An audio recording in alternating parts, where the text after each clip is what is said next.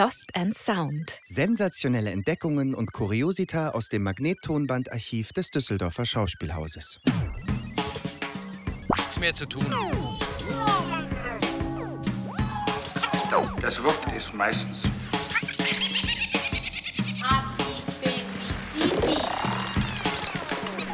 Folge 8. Wenn alle Stricke reißen, dann hänge ich mich auf. Herzlich willkommen, liebe ZuhörerInnen, zu einer neuen Folge von Lost in Sound aus dem Düsseldorfer Schauspielhaus. Mit mir im Studio ist Janine Ortis und ich bin André Kaczmarczyk. Hallo Janine. Hallo André, wir sind ja heute ganz entre nous, wir haben keinen Gast. Wir haben niemanden gefunden, der mit uns über Ringelnatz sprechen wollte. Nein, so ist es nicht. Wir haben einfach sehr viel Material, was wir Ihnen zu Gehör bringen wollen. Und deswegen dachten wir, beschränken wir uns auf ein Tête-à-Tête entre nous zwischen uns beiden. Ringelnatz, was verbindest du eigentlich mit Ringelnatz? Ehrlich gesagt gar nichts. Siehst du, höchste Zeit, dass wir uns da mal mit beschäftigen. Dabei müsste eigentlich die Welt von Ringelnatz dir zutiefst vertraut sein, denn auch wenn man ihn heute vor allen Dingen als Dichter kennt, ist ja der Grundstein seiner Künstlerkarriere, dass er Bühnenkünstler war, nämlich genauer gesagt Kabarettist in Berlin der 1920er Jahre. Aber er ist auch durch die ganze Republik gereist und diese Berliner Kabarettwelt, die hast du ja schon erforscht. In der Tat, daher ist mir der Name irgendwie aus der Ferne auch ein Begriff, aber ich habe mich tatsächlich erst in Vorbereitung auf diese Folge mit Ringelnatz ein bisschen auseinandergesetzt. Die Aufführung, die wir heute Ihnen vorstellen wollen, hieß Überall ist Wunderland und hatte Premiere am 6. Juni 1991 im Kleinen Haus und im Untertitel heißt das Stück ein literarisch-musikalisches Kabarett mit Texten von Joachim Ringelnatz. Darauf bin ich tatsächlich sofort angesprungen auf das Wort Kabarett und natürlich Wunderland. Wunderland und diesen Klang der 20er Jahre irgendwie habe ich so etwas erwartet und tatsächlich ist das ja auch so ein Programm gewesen, was mit dieser Kabarettwelt spielt und umgeht. Es scheint vor allen Dingen eine Arbeit des Ensembles gewesen zu sein, denn im Programmheft ist, wenn ich das richtig in Erinnerung habe, kein Regisseur genannt oder Regisseurin. Vielleicht bist du da unbewusst drauf angesprungen, weil deine eigenen Arbeiten haben ja auch als Ensembleabende begonnen und dann hast du das Regieführen für dich entdeckt. Ja, genau. Es gibt tatsächlich keinen Regisseur, der hier verzeichnet ist. Ich weiß jetzt nicht, wie die zu dieser Textauswahl gekommen sind. Vermutlich wird irgendwer dann schon eine Art Leitung übernommen haben, um das Ganze zusammenzuführen. Da war bestimmt ein Ringelnatz-Experte drunter. Denke ich auch. Denn auch wenn solche Abende als Ensemblewerke entstehen, braucht es ja irgendwie eine gewisse Leitung und Führung dadurch, damit das Ganze irgendwie in eine Dramaturgie und einen Rahmen kommt. Sagst du jetzt aus Erfahrung? Ja, zum Einstieg habe ich etwas mitgebracht, einen Ausschnitt aus Fabian von Erich Kästner, der, finde ich, in diese Berliner Kabarettwelt ganz schön einführt. Eine Rolle, die du selbst gespielt hast, mit Richtig. großem Erfolg. Wir haben aber damals diese Szene gestrichen. In unserer Aufführung kam die gar nicht vor, nämlich das Kabarett der Anonymen. Und da würde ich einmal etwas heraus vorlesen, um vielleicht in diese Welt einsteigen zu können. Unbedingt. Lesung los. Vor dem Kabarett parkten viele Privatautos. Ein rotbärtiger Mann lehnte an der Tür des Lokals und rief Immer herein in die Gummizelle. Labude und Fabian traten ein, gaben die Garderobe ab und fanden nach langem Suchen in dem überfüllten, verqualmten Raum an einem Ecktisch Platz. Auf der wackeligen Bühne machte ein zwecklos vor sich hin lächelndes Mädchen Sprünge. Es handelte sich offenbar um eine Tänzerin. Sie trug ein giftgrünes, selbstgeschneidertes Kleid, hielt eine Ranke künstlicher Blumen und warf sich und die Ranke in regelmäßigen Zeitabständen in die Luft. Links von der Bühne saß ein zahnloser Greis an einem verstimmten Klavier und spielte die ungarische Rhapsodie. Ob der Tanz und das Klavierspiel zueinander in Beziehung standen, war nicht ersichtlich. Das Publikum, ausnahmslos elegant gekleidet, trank Wein, unterhielt sich laut und lachte.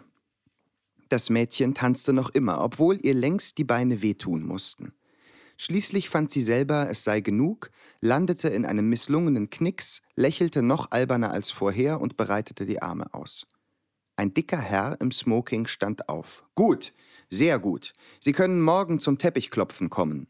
Das Publikum lärmte und klatschte, das Mädchen knickste wieder und wieder, da kam ein Mann aus der Kulisse, zog die Tänzerin, die sich heftig sträubte, von der Bühne und trat selber an die Rampe. Bravo, Caligula, rief eine Dame aus der ersten Tischreihe. Entschuldige, die Rolle hast du ja auch gespielt. Ja, aber absurd. hier heißt der Konferencier Caligula. Danke für die Erklärung. Caligula, ein rundlicher, junger Jude mit Hornbrille, wandte sich an den Herrn, der neben der Ruferin saß. Ist das Ihre Frau? fragte er. Der Herr nickte. Dann sagen Sie Ihrer Frau, sie soll die Schnauze halten, sagte Caligula. Man applaudierte.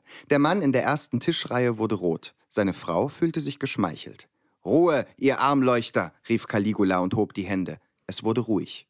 War die Tanzdarbietung nicht geradezu ein Erlebnis? Jawohl, brüllten alle. Aber es kommt noch besser. Jetzt schicke ich einen heraus, der Paul Müller heißt. Er ist aus Tolkewitz, das liegt in Sachsen. Paul Müller spricht Sächsisch und gibt vor, Rezitator zu sein. Er ist kein Komiker, sein Repertoire enthält nur ernste Werke. Er wird Ihnen eine Ballade vortragen. Machen Sie sich auf das Äußerste gefasst. Paul Müller aus Tolkewitz ist, wenn nicht alles täuscht, verrückt. Ich habe keine Kosten gescheut, diese wertvolle Kraft für mein Kabarett zu gewinnen, denn ich kann es nicht dulden, dass nur im Zuschauerraum Verrückte sind.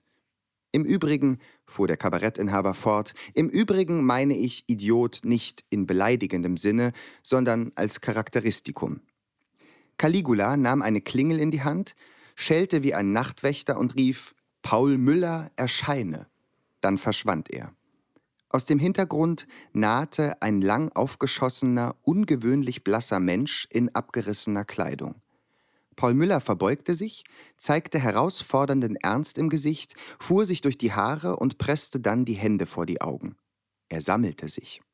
Plötzlich zog er die Hände vom Gesicht fort, streckte sich weit von sich, spreizte die Finger, riss die Augen rund auf und sagte Die Todesfahrt von Paul Müller.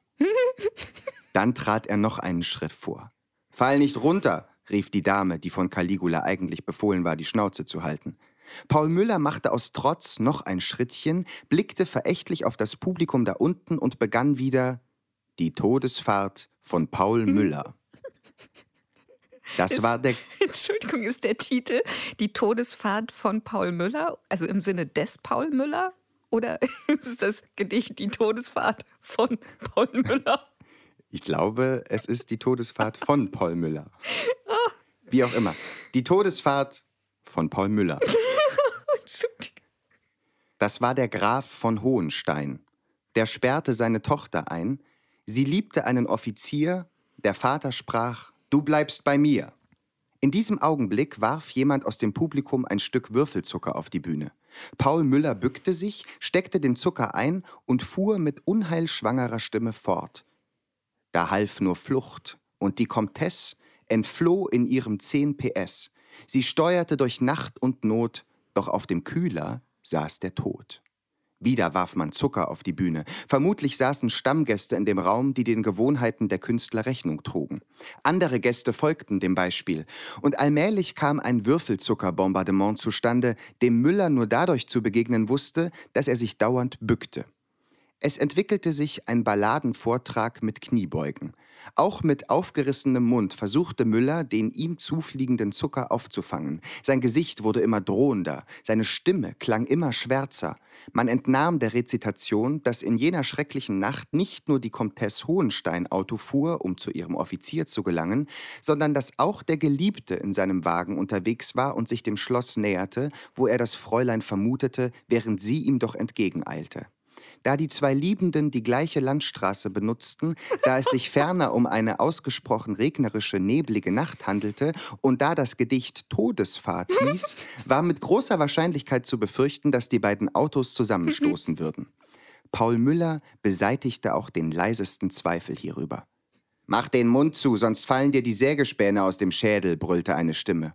Aber das Autounglück war nicht mehr aufzuhalten. Das Auto jenes Offizieres kam links gefahren, rechts kam ihres. Der Nebel war entsetzlich dick, und so vollzog sich das Geschick. Von links ein Schrei, von rechts ein Schrei. Das macht nach Adam Riese zwei, schrie jemand. Die Leute johlten und klatschten. Sie hatten von Paul Müller genug und waren auf den Ausgang der Tragödie nicht länger neugierig. Er deklamierte weiter, aber man sah nur, dass er den Mund bewegte. Zu hören war nichts. Die Todesfahrt ging im Lärm der Überlebenden unter. Da packte den dürren Balladendichter die blasse Wut. Er sprang vom Podium und rüttelte eine Dame derartig an den Schultern, dass ihr die Zigarette aus dem Mund und in den blau-seidenen Schoß fiel. Sie sprang schreiend auf, ihr Begleiter erhob sich ebenfalls und schimpfte. Es klang, als bälle ein Hund. Paul Müller gab dem Kavalier einen Stoß, dass er in den Stuhl zurücktaumelte. Ja, Paul Müller hätte auch Hans Bötticher sein können. Außer dass Joachim Ringelnatz, das ist übrigens sein bürgerlicher Name, Hans Bötticher, als extrem gewiefter Vortragender galt. Ganz im Gegensatz zu dem unglücklichen Paul Müller hier.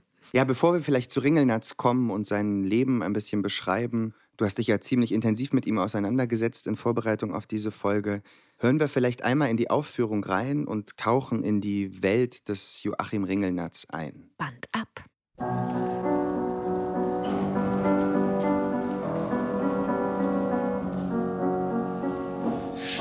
Pauken und Trompeten, Turner in die Bahn.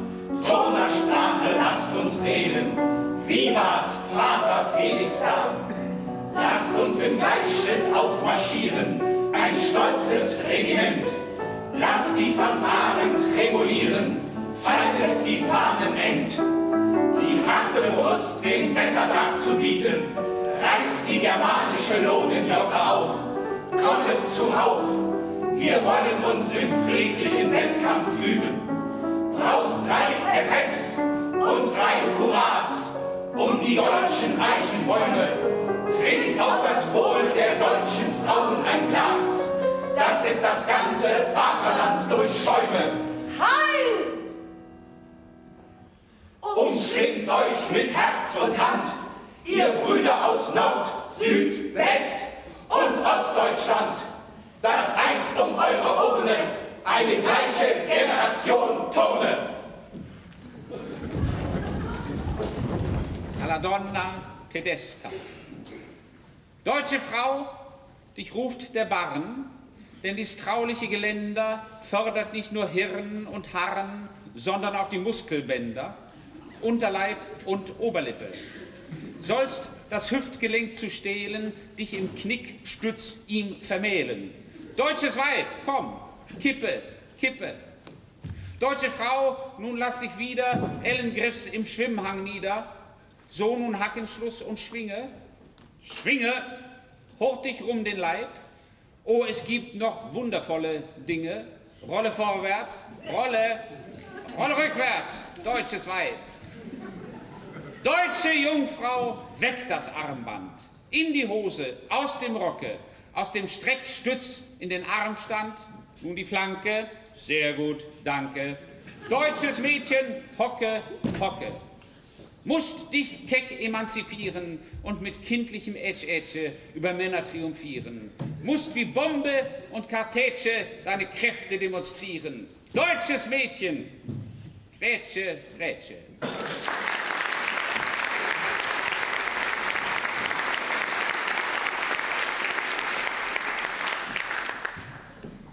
aus meiner Kinderzeit. Vaterglückchen, Mutterschößchen, Kinderstübchen, Trautesheim. Knusperäxlein, Tante Röschen, Kuchen schmeckt wie Fliegenlein. Wenn ich in die Stube speie, lacht mein Bruder wie ein Schwein. Wenn er lacht, haut meine Schwester, wenn sie haut, mein Mütterlein. Wenn sie weint, muss Vater fluchen. Wenn er flucht, trinkt Tante Wein. Trinkt sie Wein, schenkt sie mir Kuchen. Wenn ich Kuchen kriege, muss ich speien.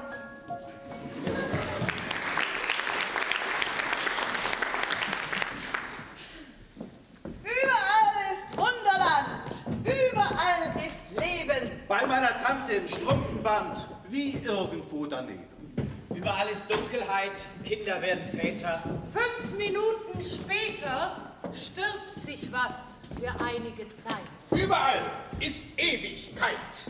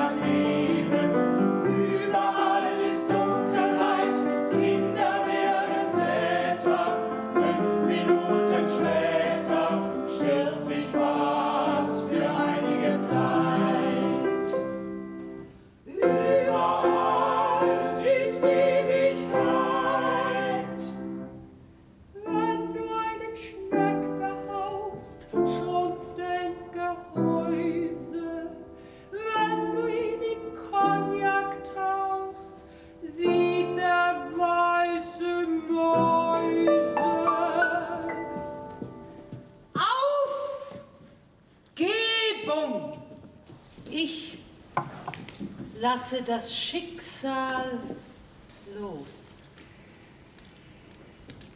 Es wiegt tausend Milliarden Pfund. Die zwing ich doch nicht. Ich armer Hund. Wie es rutscht, wie es fällt, wie es trifft. So wart ich hier. Wer war's denn vorher? Wie ein zerknittertes Zeitungspapier weggeworfen, im Wind sich verhält. Wenn ich dem oder jener,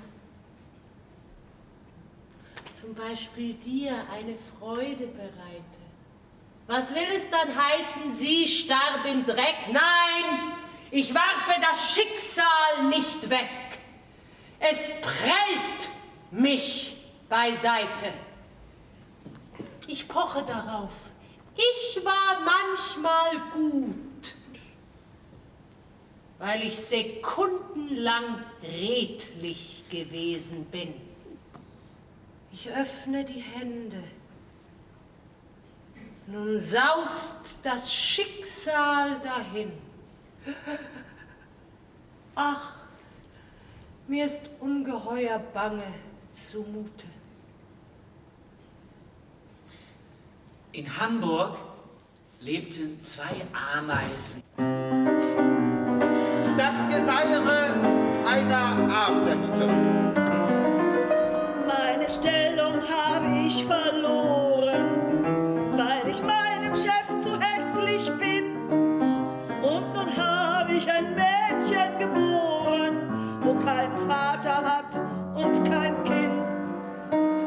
mein Vormund sich erhängte, besaß ich noch das Kreptechin-Gewand, das ich später der Andi schenkte. Die war Masseuse in Helgoland, aber der bin ich nun böse, denn die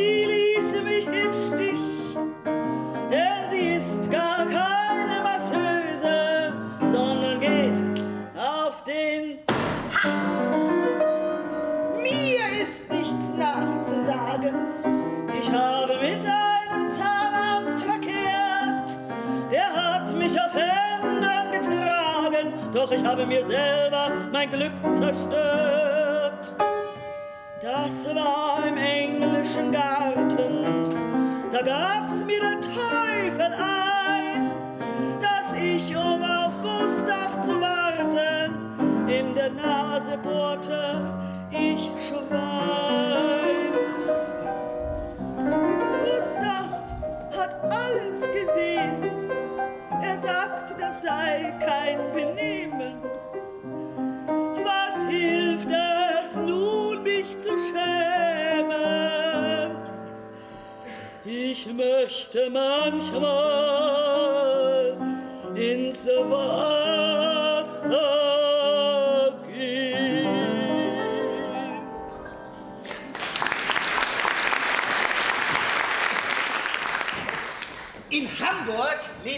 zwei Ameisen. Es war einmal ein Kannibale, der war aus Halle an der Saale. Den sah man oft am Bodensee. Für 20-pfennige Entree. Silvester bei den Kannibalen. Am Silvesterabend setzen sich die nackten Menschenfresser um ein Feuer und sie wetzen Zähne klappernd lange Messer. Trinken dabei, das schmeckt sehr gut, Bambussoda mit Menschenblut. Dann werden aus einem tiefen Schacht die eingefangenen Kinder gebracht und kalt gemacht. Das Rückgrat zerknickt, die Knochen zerknackt, die Schenkel gespickt, die Lebern zerhackt, die Bäuchlein gewalzt, die Bäckchen paniert, die Zehen gesalzt und die Äuglein garniert. Man trinkt eine Runde und noch eine Runde und allen läuft das Wasser im Munde. Zusammen, auseinander und wieder zusammen. Bis über den feierlichen Flammen die kleinen Kinder mit Zutaten kochen, rösten, schmoren und braten. Nur dem Häuptling wird eine steinalte Frau zubereitet als Karpfenblau. Äh, riecht beinahe wie Borchardt Küche Berlin, nur mehr nach Kokosfett und Palmin. Dann Höhepunkt. Oh, Zeiger, der Monduhr weist auf zwölf. Es entschwindet das alte Jahr, die Kinder und der Karpfen sind gar, es wird gespeist. Und wenn die Kannibalen dann satt sind, besoffen und überfressen, ganz matt sind, dann denken sie der geschlachteten Kleinen mit Wehmut und fangen dann an zu weinen. Sechs Beine hat der Elefant, er wird auch Missgeburt genannt. Zwei dicke Elefanten wollten inkognito heimwandern. Doch alle Passanten erkannten die Elefanten als Flüchtlinge aus dem Zoo. Und wenn sich auch niemand getraute, sie anzufassen, so war ihnen doch bald klar, dass man ihre Absicht durchschaut und dass nun bald was im Gange war.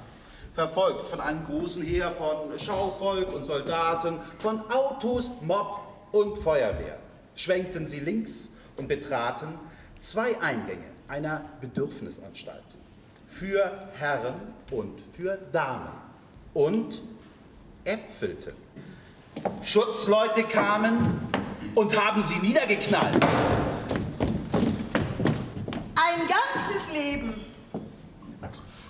Weißt du noch, so frug die Eintagsfliege abends, wie ich auf der Stiege damals dir den Käsekrümel stahl? Mit der Abgeklärtheit eines Greises sprach der Fliegenmann, gewiss, ich weiß es. Und er lächelte. Es war einmal. Weißt du noch, so fragte weiter sie, wie ich damals unterm sechsten Knie jene schwere Blutvergiftung hatte? Leider, seufzte halb verträumt der Gatte.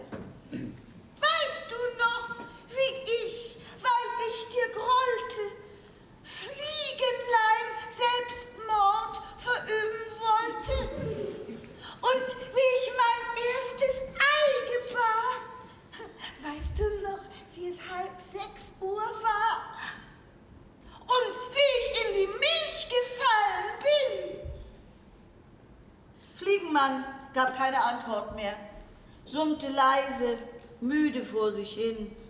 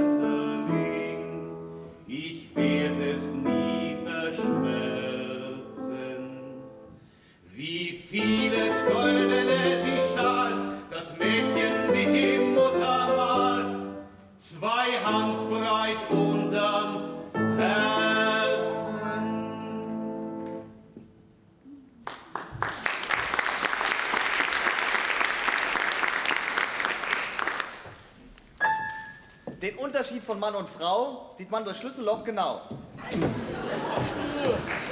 In Hamburg lebten zwei Ameisen. Wo wird es bleiben, was mit dem letzten Hauch entweicht? Wie Winde werden wir treiben, Vielleicht. Werden wir reinigend wehen und kennen jedes Menschen Gesicht. Und jeder darf durch uns gehen, erkennet uns aber nicht. Wir werden drohen und mahnen als Sturm und lenken die Wetterfahnen auf jedem Turm. Ach,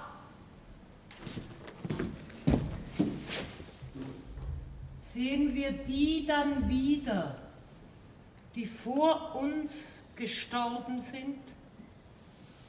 Wir, dann ungreifbarer Wind.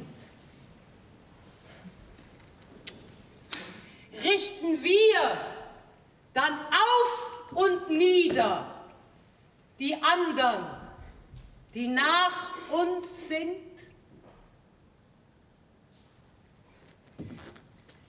Wie weit wohl Gottes Gnade reicht, uns all das zu vergeben? Vielleicht.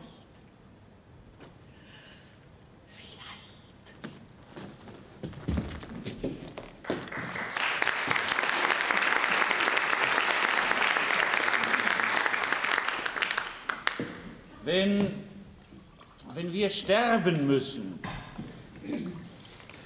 unsere Seele sich den Behörden entzieht, werden sich Liebende küssen, weil das Lebende trumpft. Aber wenn nichts geschieht, bleibt das Leben nicht einmal stehen, sondern schrumpft. Was heute mir ins Ohr klingt, ist nur, was Klage vorbringt und was ich mit Augen sehe an schweigender Not. Das tut weh. Aller Frohsinn in uns ist verreist und nichts geschieht und der Zeiger kreist.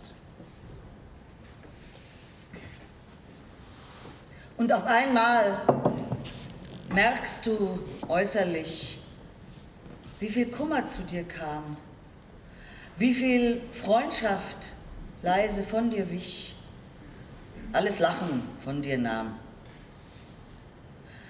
Fragst verwundert in die Tage, doch die Tage hallen leer. Dann verkümmert deine Klage, du fragst niemanden mehr. Lernst es endlich, dich zu fügen, von den Sorgen gezähmt, magst dich selber nicht belügen und erstickst es, was dich grämt. Sinnlos, arm erscheint das Leben dir, längst zu lang ausgedehnt. Und auf einmal steht es neben dir, an dich gelehnt. Was? Das, was du so lang ersehnt. Ja, die Welt des Kabarets der 1920er Jahre in Berlin, die Erich Kästner in Fabian so wunderbar beschreibt, das war auch die Welt von Joachim Ringelnatz. Wie viele Künstler dieser Zeit strandete er in Berlin völlig verarmt infolge des Ersten Weltkriegs und war wirklich darauf angewiesen, fast jeden Abend aufzutreten, unter anderem in dem berühmten Kabarett Schall und Rauch. Und man stellt sich das ja, so ähnlich vor, wie es eben Kästner beschrieben hatte. Also man musste da schon ein relativ hartgesottener Vortragskünstler sein, um sich durchzusetzen gegen die Konkurrenz. Und Ringelnatz hat das eben getan mit vor allen Dingen humoristischen Geschichten, Balladen, Dichtungen. Und sein Markenzeichen war, dass er in einem Matrosenanzug auftrat und mit einem Glas Wein in der Hand, gelegentlich auch noch mit einer Zigarette im Mund. Und das hatte damit zu tun, dass fester Bestandteil seines Programms ein Beitrag des Matrosen oder Seemanns Kuttel Daddeldu war. Das war so eine Art Kunstfigur, die er erfunden hatte. Und das hat damit zu tun, dass er in seinen jungen Jahren zur See gefahren ist. Aber da können wir vielleicht später noch drüber sprechen. Aber das war sozusagen sein Markenzeichen, dieser Matrosenanzug. Ja, diese Kabarettwelt hat ja die unterschiedlichsten Figuren versammelt, nicht wahr? Also ich denke jetzt beispielsweise an Klaus und Erika Mann, die ja eher aus einem großbürgerlichen Zusammenhang kommen, die Kinder des Zauberers sind sozusagen, oder Kästner aus dieser kleinbürgerlichen Welt. Ringelnatz kommt ja aus einem ganz anderen Zusammenhang, nicht wahr? Ja, Ringelnatz wurde in Wurzen in der Nähe von Leipzig, ein ganz kleines Städtchen, geboren und ja, zu sagen, er käme aus bürgerlichen Verhältnissen, ist vielleicht fast ein bisschen zu hoch gegriffen. Sein Vater war, was würde man heute bezeichnen, als Tapetendesigner. Also er hat die Muster für Tapeten entworfen und später ist er dann hauptberuflicher Dichter geworden, vor allen Dingen bekannt als Verfasser von Kindergedichten, Kinderbüchern, humoristischen Gedichten, also eigentlich genau das, was später Ringelnatz gemacht hat. Und äh, die beiden, also Ringelnatz und der Vater, das war auch zeitlebens ein ich will nicht sagen schwieriges Verhältnis, aber Ringelnatz hat sich natürlich an dem Vater immer insofern abgearbeitet, als dass beide humoristische Gedichte verfasst haben. Beide hatten dadurch ein gewisses Auskommen und später auch einen ja, gewissen schriftstellerischen Ruhm. Aber der Vater war eben ein sehr gebildeter Mann. Die Mutter übrigens auch in gewisser Weise künstlerisch begabt die hat äh, Muster für Perlenstickereien entworfen und Puppenkleider genäht. Und Ringelnatz hat aber im Gegensatz zum Vater es mit der Bildung in seinen jungen Jahren nicht so ganz auf die Reihe bekommen. Er galt als unangepasster, Hallodri als jemand, der Streiche spielt, der auch dann von der Schule geflogen ist. Und zwar, ich glaube, die Geschichte ist sehr typisch für Ringelnats Biografie. Er hat die Schule geschwänzt und ist nebenan in den Leipziger Zoo. Die Familie ist dann irgendwann nach Leipzig umgezogen, also in die größere nächstgelegene Stadt. Und damals war es noch üblich, dass es solche Völkerschauen gab mhm. im Zoo. Also es ist einfach unvorstellbar wenn man da heute dran denkt. Und da war eine Gruppe von Samoanern und Samoanerinnen. Er hat sich mit denen angefreundet und hat sich dann an einem Schulvormittag von einer Samoanerin in einer Punkt-Tätowiertechnik ein Haar auf den Unterarm tätowieren lassen mhm. und hat dann den Fehler begangen, auch noch stolz zurück in die Schule zu gehen und das seinen Lehrern zu präsentieren. Und das führte dann dazu, dass er von der Schule flog, vom Gymnasium und auf eine Privatrealschule gehen musste und dann nach zweimaligem Sitzenbleiben endlich seinen Abschluss geschafft hat. Und dann zog es ihn in die Ferne. Er ist zur See gefahren und vielleicht auch ein bisschen, um dieser schrecklichen Schulwelt, die er als sehr bedrückend empfunden hat, zu entfliehen. Und eines muss man, glaube ich, über Joachim Ringelnatz wissen, er hatte eine sehr besondere Physiognomie. Er hatte eine lange, sehr auffällige Nase, dann ein vorstehendes Kinn. Er war sehr klein und hatte zudem noch O-Beine und war deshalb in der Schule sehr gehänselt worden und er hat zeitlebens mit seinem Aussehen natürlich auch Witze gemacht, ist humorvoll damit umgegangen, aber das hat ihn zutiefst getroffen auch. Wobei diese groteske Erscheinung ja in diesen Kabarets wahrscheinlich seinem Bühnenerfolg zuträglich war. Absolut. Er war eine Ausnahmegestalt und seine Jahre als Seefahrer haben sich natürlich auch tief in sein Gesicht eingegraben. Und wenn er dann als Kutteldaddeldu im Matrosenanzug auftrat, dann war das jemand, der natürlich auch verkörpern konnte, dass er jahrelang zur See gefahren war. Aber Seefahrer war ja nicht sein einziger Beruf. Matrose, er hat ja verschiedenste Tätigkeiten ausgeübt im Laufe Un seines Lebens. Unglaublich viele, aber vielleicht noch ganz kurz zu diesem äh, Seefahrertum. Seine erste Reise hat ihn nach britisch-Honduras dann gleich geführt und was er sich eigentlich vom Seefahren erhofft hat, also ein bisschen Romantik, Abenteuer, auch ein finanzielles Auskommen, Selbstständigkeit, Entfliehen aus den bürgerlichen Verhältnissen, das hat sich nicht so ganz eingelöst, denn er wurde an Bord auch wieder sehr gehänselt. Zum einen mhm. wegen seines Aussehens, zum anderen, weil er dann doch deutlich höheren Bildung hatte als die anderen leicht Matrosen und das ist derart eskaliert, dass er in britisch-Honduras in den Dschungel gelaufen ist und nie wieder zurückkehren wollte. Und man hat ihn dann gefunden und zurückverfrachtet aufs Schiff gegen seinen Willen und mit zurückgenommen. Und die Rückfahrt war noch schlimmer. Und vor allen Dingen müssen, wenn man darüber liest, die hygienischen Bedingungen auf solchen Schiffen und der enge Raum, mhm. das muss der Horror gewesen sein. Mhm. Nichtsdestotrotz war er einige Zeit auf verschiedenen Handelsschiffen unterwegs und dann hat man aber absurderweise, das war 1903, die Bedingungen verschärft, die man erfüllen musste, um dann in die höheren Ränge der Handelsmarine aufzusteigen. Und er hatte dann nicht mehr die nötige Sehschärfe, um da weiter eine Karriere zu machen. Absurderweise aber bei der Kriegsmarine, dafür äh, wurde er noch für tauglich befunden und hat sich dann auch während des Ersten Weltkriegs bei der Marine freiwillig gemeldet aus einer Kriegsbegeisterung, die viele Künstler und Zeitgenossen ja dann geteilt haben. Aber dazwischen gab es immer wieder bitterste Armut, Arbeitslosigkeit, Gelegenheitsarbeiten. Er hat sich dann mal als Kommiss, das ist so ein kleiner Handelsbürojob, aber mit großem Arbeitsaufwand verbunden. Das hat er mal zwei Jahre gemacht, dann hat er es nicht mehr ausgehalten, ist zurück nach Hull, wo er mal eine Zeit lang in einem Seemannsheim, also wo alte Seemänner zur Ruhe kommen, gearbeitet hat. Aber das war wohl ganz schrecklich, dahin zurückzukehren, weil ihn dann doch niemand mehr erkannt hat. Er hat mal in bitterster Armut in Amsterdam in einer Kiste auf einem Dachboden geschlafen und konnte sich vor Hunger nicht mehr bewegen, wurde dann von der Polizei aufgegriffen und nach Deutschland ausgeliefert. Er hat mal vor dem Hamburger Dom in einer Schlangenbude ausgeholfen und hat dann mit anderen zusammen immer während der Vorführung eine Boa Constrictor getragen. Und weil er der Kleinste war, hat er immer das Ende der Schlange gehalten. Und so gab es zahlreiche Nebenjobs und vor allen Dingen auch zahlreiche Liebschaften, Affären, also dieses Seemannsleben, was man so darunter versteht, in jedem Hafen eine, das hat er gelebt. Wie kam er denn dann zum Kabarett?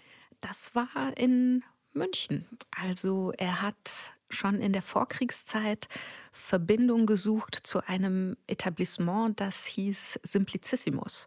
War eine berühmte, angesehene Künstlerkneipe. Die Wirtin hieß Kati Kobus und war eine sehr geschäftstüchtige Frau, insofern sie ihre Künstler auftreten ließ und beispielsweise mit einem Bier oder einem Bier und einem Abendessen bezahlte. Und in einem solchen Arrangement befand sich auch jahrelang Joachim Ringelnatz, der übrigens erst 1920 diesen Namen angenommen hat. Damals war er einfach noch Hans Bötticher.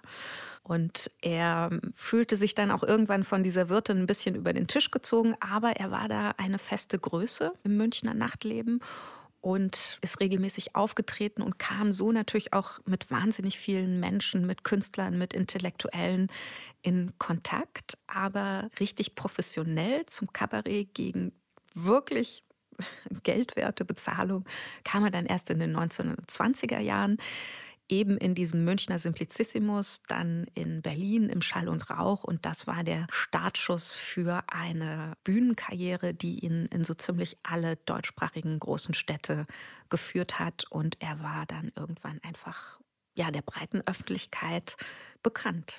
Das heißt aber, zu Beginn seiner Karriere waren diese Texte Vortragstexte. Das waren gar nicht lyrische Lesebücher, die er veröffentlicht hat und dann daraus vorgetragen hat, sondern die waren im Prinzip wie ein. Du meinst, sie waren für den Vortrag gedacht? Ja. Ich glaube beides. Also es gab ja das Vorbild des Vaters, der ein veröffentlichter Autor war und schon ganz früh, also schon vor dem Ersten Weltkrieg, wollte Ringelnatz veröffentlicht werden. Und er hat unglaubliche Anstrengungen unternommen, hat an Verleger geschrieben, hat gebittelt und gebettelt und dann hat es endlich mal geschafft, eine kleine Auflage in einem unbedeutenden Verlag herauszubringen. Und erst nach dem Krieg mit seiner ausgedehnten Kabaretttätigkeit ist er dann auch ein vielfach publizierter Autor, unter anderem im Rowold Verlag geworden. Insofern der Wunsch nach Veröffentlichung, der war immer da, begleitend zum Dichten. Ich finde, was in dieser Aufführung ganz schön herausgearbeitet wurde, ist der Joachim Ringelnatz, der nicht nur ja grotesk humorvoll anklingt, sondern der auch eine trübselige, traurige Seite hat oder eine nachdenkliche Seite. Ich finde, man kennt ihn ja immer so unter der Hausnummer Schnupftabaksdose. Ja. Und hier kommen ja doch auch andere Gedichte vor, die ihn, finde ich, in einer etwas tragischeren Seite zeigen. Das war ein großer expressionistischer Dichter, ein Lebensphilosoph. Und wenn man ihn nur unter diesem humoristischen Aspekt verbucht, dann ist das sicherlich ein Fehler in der Rezeptionsgeschichte. Und natürlich gibt es da Zweizeiler, Vierzeiler, die einem dann so im Gedächtnis bleiben, die eher humoristischer Natur sind, aber er war ein fantastischer Dichter. Ist das eigentlich Gebrauchslyrik? Gebrauchslyrik. Also das ist ja so ein mhm. Begriff, der in der Zeit aufkommt, ne? Oder das, was ich über ihn gelesen habe oder auch von ihm gelesen habe und was man hier hört. Ich finde, er fällt so aus diesen Kategorien, die es da so gibt, so raus. Ich finde, er ist kein Schriftsteller der neuen Sachlichkeit. Er ist aber auch kein Dadaist. Er ist auch nicht wie Kästners Gedichte die sich in so einer Abarbeitung mit der Realität, aber trotzdem einem Humor verbinden, sondern er ist so ein Unikum, oder? Das stimmt. Also Gebrauchslyrik klingt ja erstmal ein wenig abwertend. Ich glaube, was Ringelnatz betrifft, muss man einfach wissen, dass der Mann sein ganzes Leben am Existenzminimum gelebt hat und wenn er mal ein kleines finanzielles Polster hatte, dann hat er es entweder unvernünftigerweise selbst wieder ausgegeben oder in den 1920er Jahren dann konnte er letztlich gemeinsam mit seiner Ehefrau Muschelkalk nicht wirklich Geld zur Seite legen, weil die Inflation alles entwertet hat, was er sich da zusammensparen konnte. Und insofern ist Gebrauchslyrik, da steckt, wenn man jetzt mal das negative, unkünstlerische dieses Begriffs weglässt, da steckt schon ein Körnchen Wahrheit drin, weil er musste dann einfach dichten, um zu überleben. Er hat Werbetexte gedichtet. Er war darauf angewiesen, dass seine Gedichte in den zahlreichen Zeitschriften, Zeitungen, Journalen, die damals kursierten, Printmedien hatten ja in den 20er Jahren einen ganz großen Raum. Und diese Zeitungen haben Gedichtveröffentlichungen mit Geld honoriert. Und davon lebte er zum Teil mhm. neben seinen Auftritten. Insofern ja, es war Gebrauchslyrik, weil er brauchte das zum Überleben. Muschelkalk hast du gerade gesagt. Was ist das eigentlich für ein eigenartiger Name? Ja, Muschelkalk, das war die große Liebe seines Lebens. Ich habe ja schon vorhin ein bisschen angedeutet, er war so ein Rumtreiber, aber er hat auch Zeit seines Lebens sehr intensive Freundschaften zu Frauen gepflegt. Also es gab vor Muschelkalk seine Freundschaften zu Frauen. Das ja, ein großes interessantes Thema. Also Liebesfreundschaften, aber auch Freundschaften. Er hatte beispielsweise eine Nenntante, heißt das, also eine angenommene mhm. wahlverwandte Tante namens Seelchen in München die ihm da in seinen frühen Jahren mal eine Unterkunft gewährt hatte und der er Zeit seines Lebens verbunden blieb, wie auch einer etwa zehn Jahre älteren Kunstmalerin, die er auch aus seinen frühen Münchner Jahren kannte, der er immer geschrieben hat, von der er sein ganzes Leben lang Bilder in seinen verschiedenen Wohnungen hängen hatte. Er hat immer wieder auch versucht, die Ehe zu schließen und ja, dieser Spitzname Muschelkalk, also wer einmal einen Spitznamen von Joachim Ringelnatz erhalten hat, mhm. der hatte dann das Pech, dass dieser Spitzname blieb. Also Muschelkalk, dahinter verbirgt sich Leonarda Pieper. Das war die Tochter des Bürgermeisters von Rastenburg. Frag mich jetzt nicht, wie die beiden sich kennengelernt haben, aber irgendwie haben sie sich kennengelernt, haben sich dann sehr intensiv Briefe geschrieben, sich ineinander verliebt. Und Muschelkalk, das ist die muschelverkalkte Perle. Also was ist eine Perle, die mhm. als so wertvoll gilt, letztendlich anderes als ein bisschen Muschelkalk. Und das sagt natürlich sehr viel aus über das Leben dieses immer an der Armut entlang schrammenden Ringelnatz, der dann eben seiner Frau schreibt, ja, du bist meine Perle, aber letztlich wissen wir doch beide, dass auf diesen Reichtum, diesen äußeren nicht so viel Wert zu legen ist, weil eine Perle, das ist auch nur Muschelkalk. Hatten alle Frauen solche Spitzennamen dann? Ja, er war mal eine Zeit lang mit einer Schauspielerin zusammen, die nannte er Bampf, weil die so gerne aß. mit der war er in den Kriegsjahren zusammen. Da war er dann in Cuxhaven stationiert und hat es dann endlich nach unglaublich vielen Mühen auf den Rang eines äh, Leutnants geschafft um kurz danach zu erfahren, also nach Kriegsende, dass man diesen Offiziersrängen dann nicht mehr so viel Bedeutung beimaß wie noch im wilhelminischen Zeitalter. Das hat ihn wahnsinnig enttäuscht und die Beziehung zu BAMF zerbrach dann auch, weil die woanders ein Engagement bekam als in Cuxhaven. Und dann gab es noch eine Freundin, Alma Baumgarten, die nannte er Maulwurf und wollte sie auch heiraten, was der Vater dann aber nicht zuließ, weil der gute äh, Ringelnatz zu viele Berufe hatte. Und die hieß Maulwurf, weil die trug sehr starke Brillengläser und äh, trug dann dazu immer schwarze Samtkleider. Die Namen bleiben eben hängen. Dafür hatte er halt ein Talent.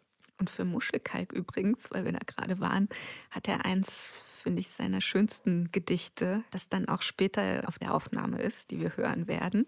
Ich hab dich so lieb, ich würde dir ohne Bedenken eine Kachel aus meinem Ofen schenken. Ja. So sweet. Ah, aber dann fehlt ja die Kachel, dann ist der ganze Ofen wertlos. Das ist also ein großes Geschenk. Deutsche Frau, dich ruft der Barren. Janine, die Turnergedichte sind ja wie eine Art Zyklus, oder? Ja, Nee. doch, doch, es ist ein Zyklus, hast schon recht. Es äh, geht um Sport und das war der Durchbruch. Tonvater Jan. Turnvater Jan, genau, das war der Durchbruch für Ringelnatz und das haben wir jetzt hier bei dem ersten Einspieler gleich zu Beginn gehört. Und äh, das nimmt so ein bisschen aufs Korn die Mode des Turnens, die in den 20er Jahren überhaupt erst so richtig aufkam. Sport war einfach nicht im Zentrum der Gesellschaft angekommen und das kam es dann letztlich durch diesen Turnvater Jan und das wurde aber dann von den frühen nationalen Bewegungen in diese völkische Ecke, sage ich mal in Anführungszeichen, gesteckt, also so äh, deutsche Leibesertüchtigung und das Mhm. nimmt der Ringelnatz wirklich gnadenlos aufs Korn. Da hat sich damit auch einige Feinde in der Turnerbewegung gemacht übrigens. In meinen Recherchen bin ich nicht darauf gestoßen, dass Ringelnatz Gedichte schon in dieser Zeit damals vertont wurden. Das ist ja Teil dieser Kabarettkultur gewesen, dass Gedichte auch in Lieder getaucht wurden, will ich mal sagen. Also Friedrich Holländer oder Mischa Spoljanski, die, Die haben kannten ja. sich übrigens alle. Ringelnatz war, war nicht vertont worden, ne? Also soweit ich weiß, nicht. Aber es war auch oft so, dass er Lieder dichtete, also sozusagen veränderte Texte auf bereits bekannte Lieder. Also wenn man sowas hatte wie Leise flehen meine Lieder von Schubert, dann dichtete er dazu einen neuen Text, der den Bekannten so ein bisschen verballhornte. Und das konnte man dementsprechend auch zu der Melodie dann vortragen. Hören wir ja hier auch in den Ausschnitten diese Verballhornung von Wenn ich ein Vöglein wäre. Zum Beispiel, ja, genau. Ja. Aber der Text steht ganz deutlich im Vordergrund bei ihm.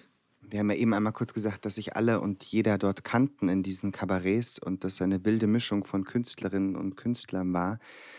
Es gibt eine ganz wunderbare Autobiografie. Ich bin eine Hexe, heißt sie von Valeska Gerd. Kaleidoskop meines Lebens. Da beschreibt sie ihren Weg durch die 20er, 30er Jahre und dann ihre Emigration nach Amerika. Sie war eine Tänzerin, Mimin, Schauspielerin, ein absolutes Wunder ihrer Zeit, absolute Ausnahmeerscheinung. In dieser Autobiografie beschreibt sie diese Welt äh, zwischen den Revuen von Friedrich Holländer, die ersten Stücke von Bertolt Brecht, ihre Auftritte an verschiedensten Theatern. Hier schreibt sie einmal, die Dadaisten geben eine Matinee in Berlin. Der Höhepunkt des Programms war ein Wettrennen zwischen einer Nähmaschine und einer Schreibmaschine. An der Schreibmaschine saß Georges Groß. Kaum im Saal entdeckt, schleifte man mich auch schon auf die kleine Bühne und ich tanzte zu den Geräuschen der beiden Geräte. Eine Tüte aus Zeitungspapier mit zwei Pfund Spargel im Arm. Ich hatte ihn gerade auf dem Wochenmarkt gekauft. Also, es gab schon damals Happenings. Findest du so ein kleines, wie nennt man das? Momentaufnahme? Eine kleine Momentaufnahme, ja, weil da finde ich so deutlich wird George Groß, der eigentlich uns als Maler bekannt ist, macht hier ein dadaistisches Happening und da läuft so eine Tänzerin oder die ist im Saal und die wird auch gleich auf die Bühne gezerrt. Äh, die Valeska Gerd hat selber auch Texte geschrieben. Also eigentlich haben in diesen 20er, 30er Jahren alle alles gemacht, hat man das Gefühl. Ne? Die meisten waren nicht nur einer Kunst zugetan, sondern haben sich in vielen Bereichen ausgetobt. Und ach, Joachim Ringelnatz ja auch. Das stimmt. Also ich kann diese Sehnsucht nach dem Bohem-Leben total gut verstehen. Die Schattenseite davon ist natürlich kein Geld haben. Also das ist dieses immer in den Tag hineinleben, jeder leiht sich bei jedem Geld, das war ja auch Teil dieser Szene, aber auch eine große Solidarität. Also wenn man beispielsweise liest, Brecht hat dann Uraufführungen mit Trommeln in der Nacht und einen Tag später steht er auf der Kabarettbühne und verulgt sein eigenes Theaterstück selbst. Also man hat ja dann auch immer die Freunde mitgezogen, mhm. wenn man das Glück hatte, irgendwie an ein bisschen Geld zu kommen oder ein bisschen Erfolg zu haben. Man hat kollaboriert, man hat ausprobiert und na, wenn man da jetzt retrospektiv drauf schaut, muss das eine unglaubliche Zeit gewesen sein. Ringelnatz hat selbst gemalt, hat Karikaturen gezeichnet. Ah ja, stimmt, das war ja die Frage. Also auch er war so ein Allround-Talent. Er hat, und da äh, misst er sich natürlich auch wieder mit dem Vater, wir erinnern uns, der Tapetendesigner aus Wurzen, hm. nahe Leipzig. Also er beginnt schon früh mit dem Malen, behält das auch sein ganzes Leben lang bei, sofern er auf seinen ganzen Reisen und in seinen unsteten Lebensumständen dazu kommt. Und er hat sogar einige Anerkennung gefunden als Maler. Er war beim berühmten Galeristen Flechtheim in Berlin. Das war damals der Galerist, wo alle großen Maler dieser Zeit vertreten waren. Er wurde ausgestellt gemeinsam mit Größen wie Grosch oder Otto Dix. Und ich will jetzt nicht sagen, dass er genauso gut gemalt hat wie Otto Dix, aber er hat immerhin Bilder verkauft und wurde positiv rezensiert. Und auch heute gibt es Menschen, die den Maler Ringelnatz schätzen. Er hat vor allen Dingen Seestücke gemalt, gelegentlich Landschaften, manchmal Stadtszenerien, niemals jedoch Porträts. Und er hat gezeichnet, Karikaturen, wenn man so will, die dann teilweise mit seinen eigenen Publikationen oder zu seinen eigenen Publikationen veröffentlicht wurden. Warum hat er sich eigentlich den Namen Ringelnatz gegeben? Da gibt es zwei Vermutungen zu. Die eine ist, dass es eben von Ringelnatter kommt. Das mhm. sind diese Schlangen, die sich sowohl im Wasser als auch am Land wohlfühlen. Aber es könnte auch kommen vom Seepferdchen, das früher Ringelnass, also mit ja, Doppel-S am Ende, genannt wurde. Und angeblich ist es so, dass Seeleute Seepferdchen sehr gerne mögen. Also Matrosen gelten ja als eher so raubeinige Gesellen, aber Seepferdchen, die sind ja so hilflos.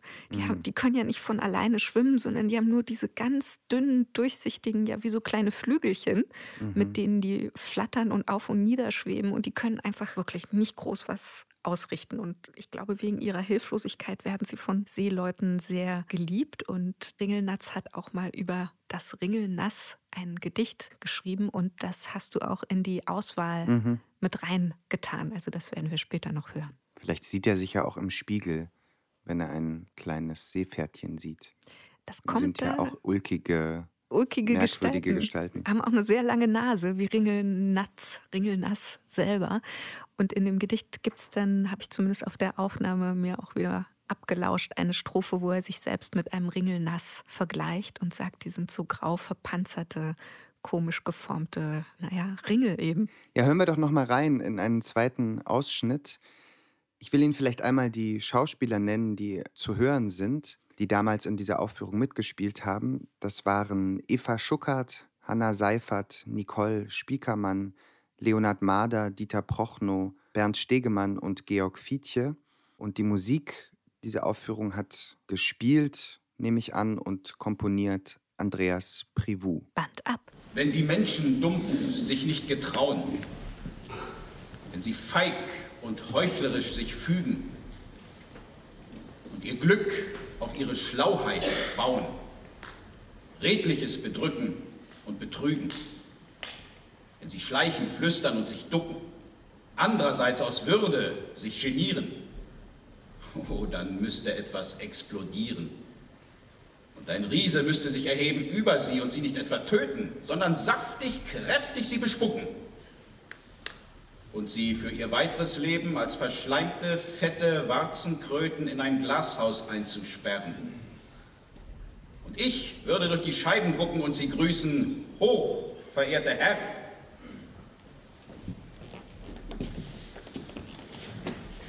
Ich habe dich so lieb. Ich würde dir ohne Bedenken eine Kachel aus meinem Ofen schenken. Ich habe dir nichts getan. Jetzt ist mir traurig zumut. An den Hängen der Eisenbahn leuchtet der Ginster so gut. Vorbei, verjährt, doch nimmer vergessen, ich reise. Alles, was lange währt, ist leise. Die Zeit entstellt alle Lebewesen. Ein Hund bellt. Er kann nicht lesen. Er kann nicht schreiben. Wir können nicht bleiben. Ich lache. Die Löcher sind die Hauptsache an einem Sieb. Ich habe dich so lieb.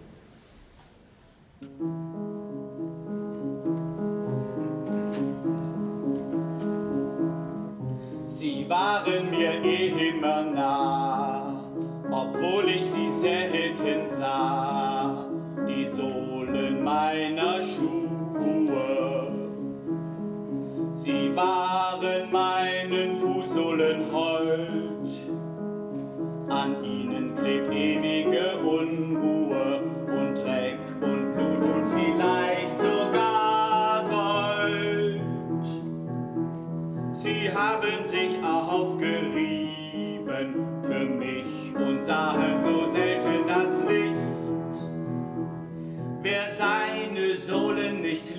lieben kann, liebt auch die Seele nicht.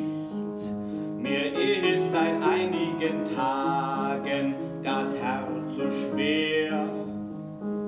Ich muss meine Sohlen zum Schuster tragen, sonst tragen sie mich nicht mehr.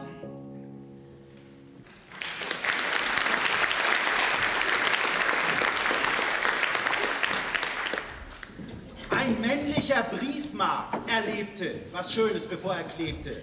Er war von einer Prinzessin beleckt. Da war die Liebe in ihm erweckt. Er wollte sie wieder küssen, da hat er verreisen müssen.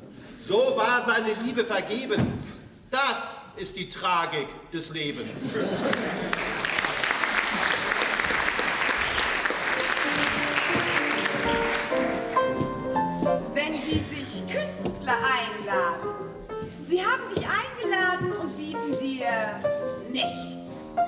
Als den Schein ihres Lichts und wollen doch in dir baden. Sie haben auch dich gehabt. Ihr Gästebuch wird dich nennen. Sie waren so begabt, dich zu kennen. Dir wird neben Speise und Trank jedweder Luxus serviert. Beim Abschied zahlst du geniert den armen Diener noch ärmeren Dank. Und dann daheim bist du krank.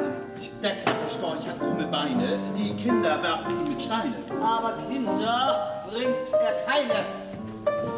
Und der Osterhase legt, bald sehr eitel, bald bewegt, Rührei oder Spiegelei. Schauerlich stöhnt er dabei. Der Ochse gibt statt Milch Spinat. Am Nachmittage spielt er Skat.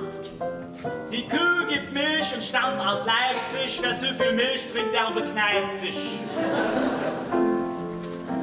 Brief aus Düsseldorf nach München. Nun sind die Tage dir nicht schön verflossen in dieser wohlgeführten freien Stadt. Und doppelt schön, weil was wir hier genossen haben, uns gleicher Zeit gestreichelt hat. Wie jene Jassenbuben Räder schlugen, für sich die Wellen rechts am Rhein betrugen.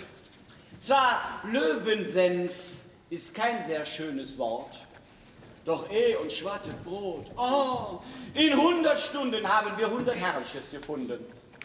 Hier liebte Frau, nun denkt dich dort zurück an jenes zarte Wasserbrünken im breiten Bacher Hof. Ach, du bist fort und weit von hier und unten drein in München. Ich küsse dich mit weit gedachtem Rüssel aus Düssel.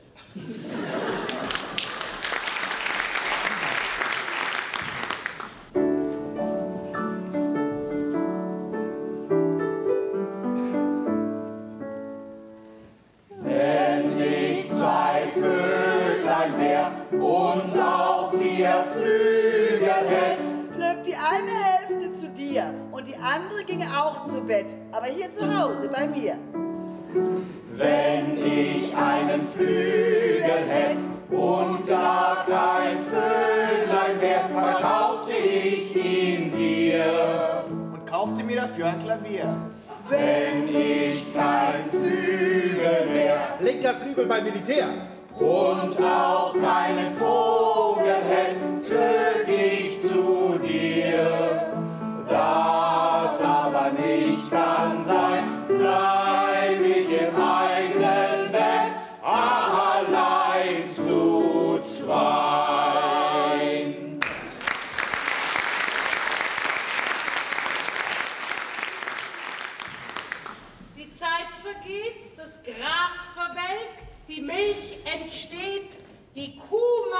melkt. Die Milch verdirbt, die Wahrheit schweigt, die Kuhmagd stirbt und ein Geiger, der geigt.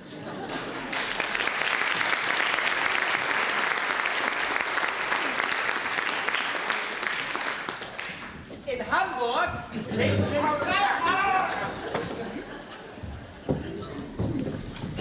als noch ein Seepferdchen war.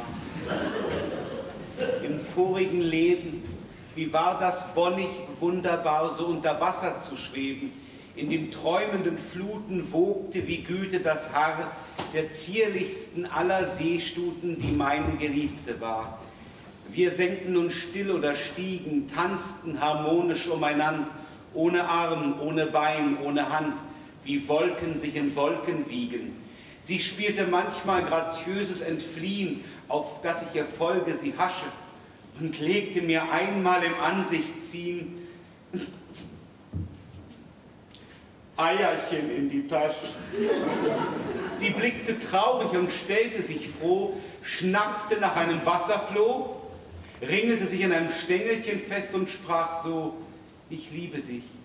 Du wieherst nicht, du äpfelst nicht, du trägst ein farbloses Panzerkleid, du hast ein bekümmertes altes Gesicht, als wüsstest du um kommendes Leid. Seestütchen, Schnörkelchen, Ringelnass!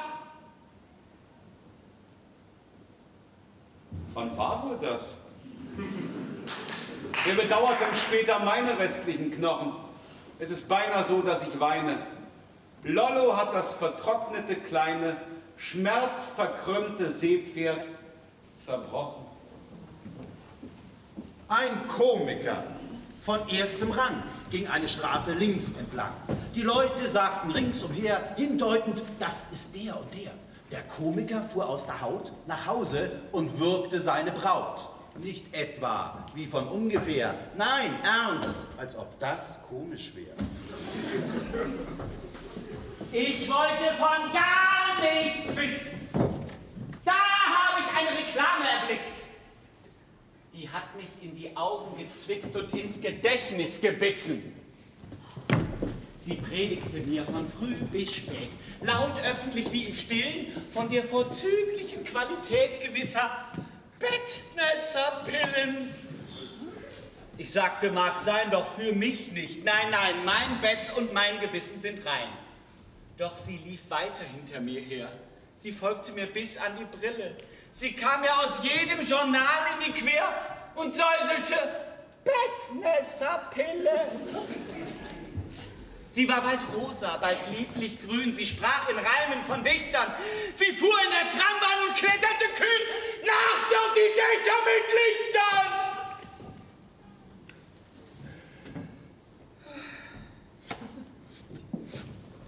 Und weil sie so zäh und künstlerisch blieb, war ich hier endlich zu Willen. Es liegen auf meinem Frühstückstisch nun täglich zwei Bettnässerpillen. Die isst meine Frau als Entfettungsbonbons. Ich habe die Frau belogen. Ein holder Frieden ist in den Salon meiner Seele eingezogen. Narren warten, Kinder weinen, Dumme wissen, Kleine meinen, Weise gehen in den Garten. Lieber Gott, ich liege im Bett. Ich weiß, ich wiege seit gestern 35 Pfund. Halt Paar und Ma gesund. Ich bin ein armes Zwiebelchen, nimm mir das nicht übelchen. Lieber Gott, recht gute Nacht. Ich hab noch schnell Pipi gemacht, damit ich von dir träume. Ich stelle mir den Himmel vor, wie hinterm Brandenburger Tor die Lindenbäume. Nimm meine Worte freundlich hin, weil ich schon sehr erwachsen bin. Lieber Gott mit Christus Sohn, ach schenk mir doch ein Grammophon. Ich bin ein ungezogenes Kind, weil meine Eltern Säufer sind. Verzeih mir, dass ich gähne, beschütz mich in aller Not, mach meine Eltern noch nicht tot und schenk der Oma Zähne. An Berliner Kinder. Wisst ihr eigentlich, was eure Eltern treiben, wenn ihr schlafen gehen müsst und sie angeblich noch Briefe schreiben? Ich kann's euch sagen. Da wird getanzt, geraucht, geküsst, gesoffen und gefressen. Da schleichen verdächtige Gäste herbei. Da wird jede Stufe der Unzucht durchmessen. Bis zur Papagei-Sodomiterei. Da wird hasardiert um unsägliche Summen. Da dampft es von Opium und Kokain. Da wird gepaart, dass die Schädel brummen. Ach, schweigen wir lieber. Pfui, Spinne, Berlin!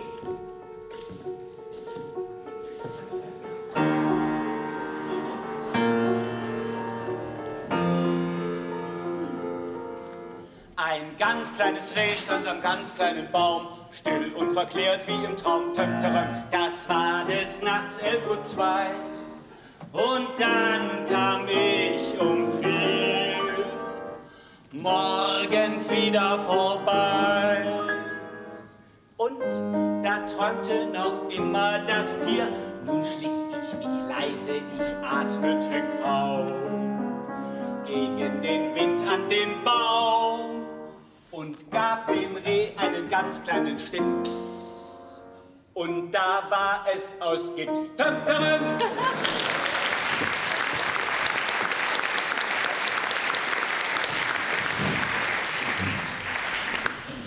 Arm Ding. Ich war erwacht und konnte den Morgen nicht grüßen. Mich drückten Sorgen, die fanden die Menschheit so schlecht. Ein Schmetterling saß verirrt am Bettrand zu Füßen, hielt seine Samtflügelflächen waagerecht. Er war so schön und so jung wie der Morgen, so rein wie der Morgen vom Schöpfer erdacht. Ich trug ihn vors Fenster. Doch meine Sorgen verdämmerten wieder, was in mir erwacht. Mir war Unrecht geschehen, ich bedauerte mich, empfand mein Leid, ohne dass ich verglich, und ein trüber, gelähmter Tag verging. Der Abend begann alles abzuschließen. Da lag vor dem Haustor auf schmutzigen Fliesen ein regenzerschlagener Schmetterling. Arm Ding.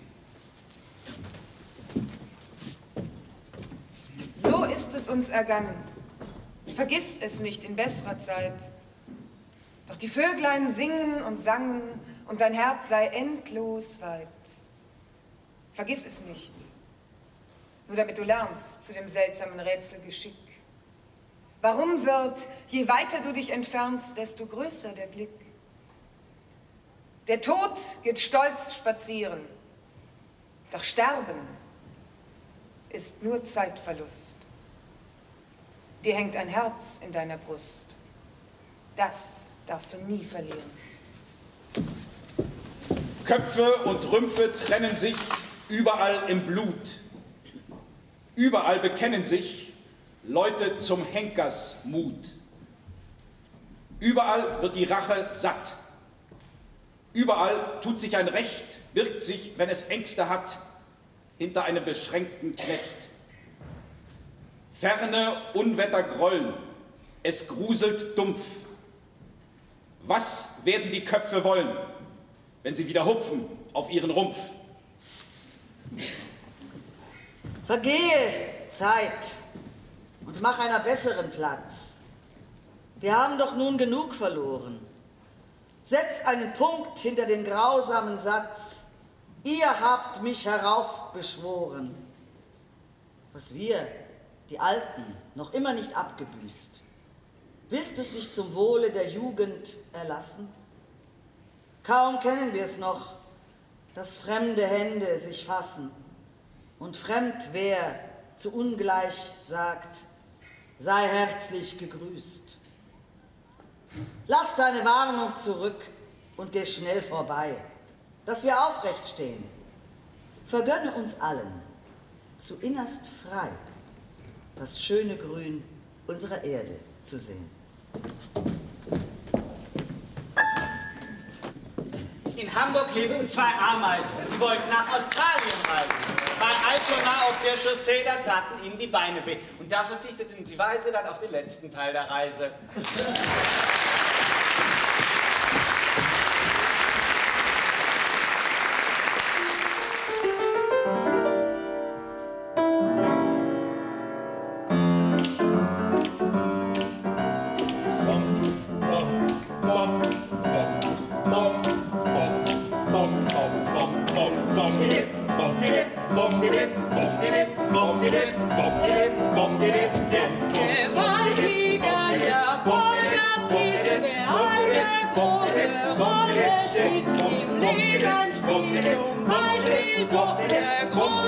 Rolle. Der Popo denkt nach, dann könnt ihr zwischen Zeilen auch mit geschlossenen Augen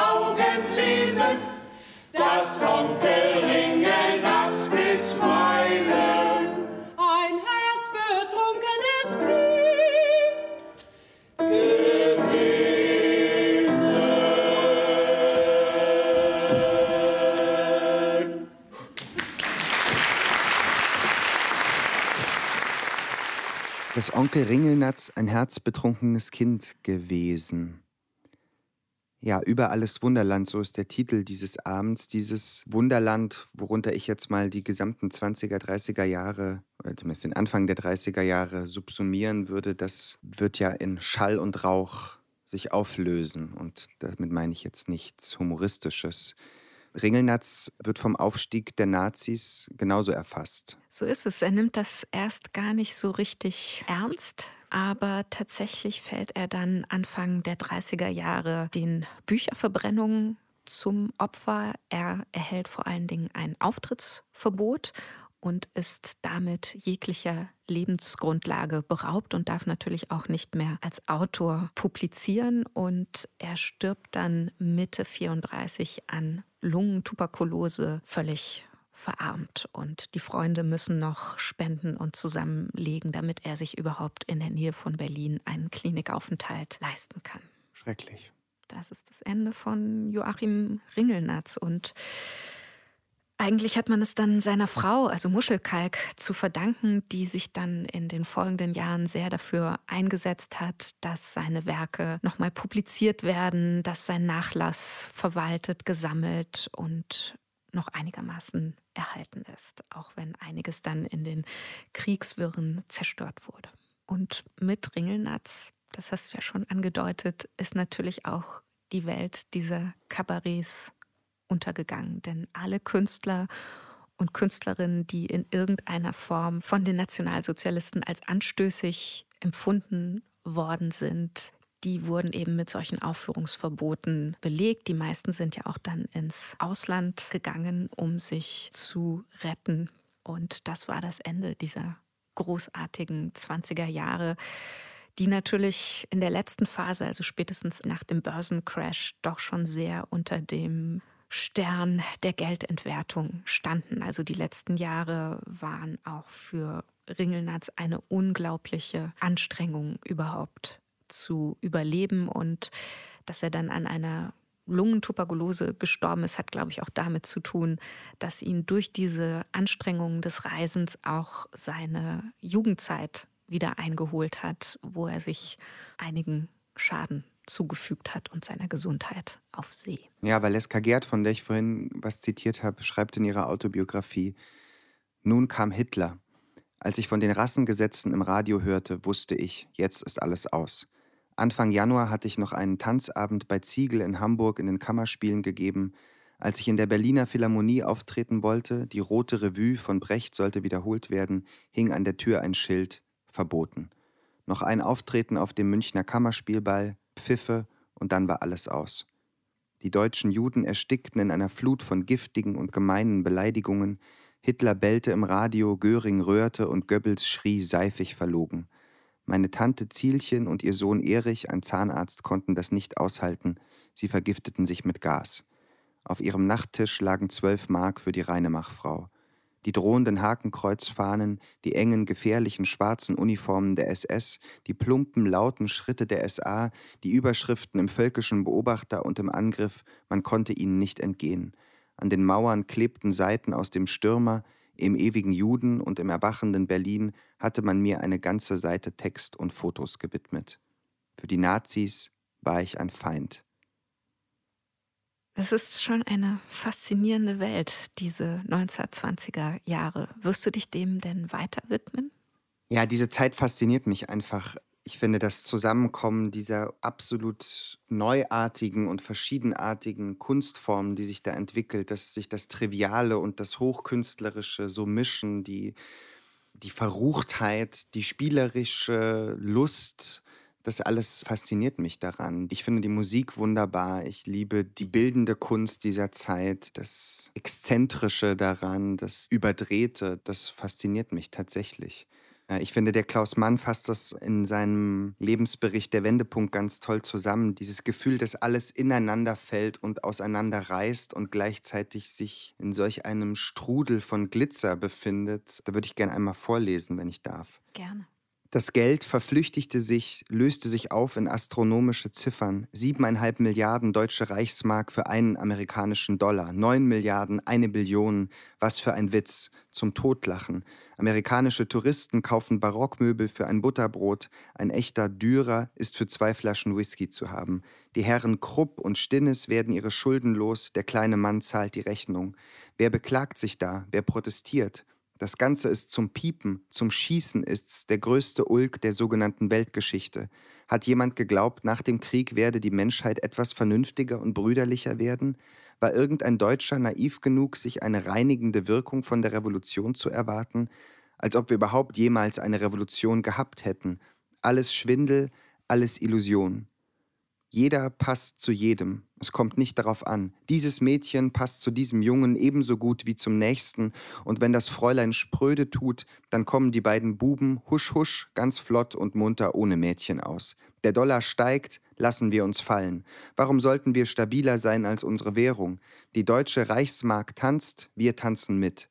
Millionen von unterernährten, korrumpierten, verzweifelt geilen, wütend vergnügungssüchtigen Männern und Frauen torkeln und taumeln dahin im Jazzdelirium. Der Tanz wird zur Manie, zur Idee fix, zum Kult, die Börse hüpft, die Minister wackeln, der Reichstag vollführt Kapriolen. Kriegskrüppel und Kriegsgewinnler, Filmstars und Prostituierte, pensionierte Monarchen mit Fürstenabfindungen und pensionierte Studienräte, völlig unabgefunden, alles wirft die Glieder in grausiger Euphorie. Die Dichter winden sich in seherischen Konvulsionen, die Girls der neuen Revue-Theater schütteln animiert das Hinterteil. Man tanzt Foxtrott, Shimmy, Tango, den altertümlichen Walzer und den schicken Veitstanz. Man tanzt Hunger und Hysterie, Angst und Gier, Panik und Entsetzen. Man tanzt in antiken Gewändern, gotischen Rüstungen und mit entblößtem Bauch. Man tanzt à la Isadora Duncan, à la Nijinsky, à la Charlie Chaplin. Aus der Mode wird die Obsession. Das Fieber greift um sich unbezähmbar wie gewisse Epidemien und mystische Zwangsvorstellungen des Mittelalters. Die Symptome der Jazz-Infektion, die Zeichen der hüpfenden Sucht lassen sich im ganzen Land bemerken. Am gefährlichsten betroffen aber ist das schlagende Herz des Reichs, die Hauptstadt. Berlin, zugleich sensitiv und abgebrüht, blasiert und doch stets erpicht auf neue Sensationen. Schaut mich nur an, schmettert die deutsche Kapitale, prahlerisch noch in der Verzweiflung. Ich bin Babel, die Sünderin, das Ungeheuer unter den Städten. Sodom und Gomorra zusammen waren nicht halb so verderbt, nicht halb so elend wie ich. Nur hereinspaziert, meine Herrschaften. Bei mir geht es hoch her, oder vielmehr, es geht alles drunter und drüber. Das Berliner Nachtleben, Junge, Junge, sowas hat die Welt noch nicht gesehen. Früher mal hatten wir eine prima Armee, jetzt haben wir prima Perversitäten. Laster noch und noch, kolossale Auswahl. Es tut sich was, meine Herrschaften, das muss man gesehen haben. Ja, der Tanz auf dem Vulkan. Ich denke ja manchmal, wir werden die Literatur der 20er und frühen 30er Jahre demnächst, so die Theater hoffentlich wieder öffnen dürfen, auf den Spielplänen finden. Allerdings minus die Frivolitäten, die man pandemiebedingt und aufgrund von Annäherungs- und Kontaktverboten dann leider nicht haben darf. Aber man ahnt, dass eine solche Zeit des finanziellen Ruins, dem man irgendwie begegnen muss und seiner ganzen Absurdität wiederkommen wird. Hm. And on that happy note wird es mal so langsam Zeit, dass wir uns hier verabschieden, oder? Ja, wir danken Ihnen für Ihre... Für Ihre Zeit.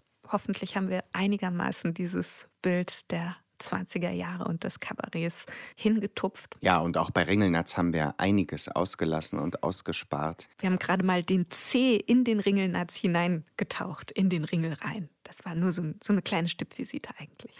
Aber danke und bis zum nächsten Mal. Bis bald.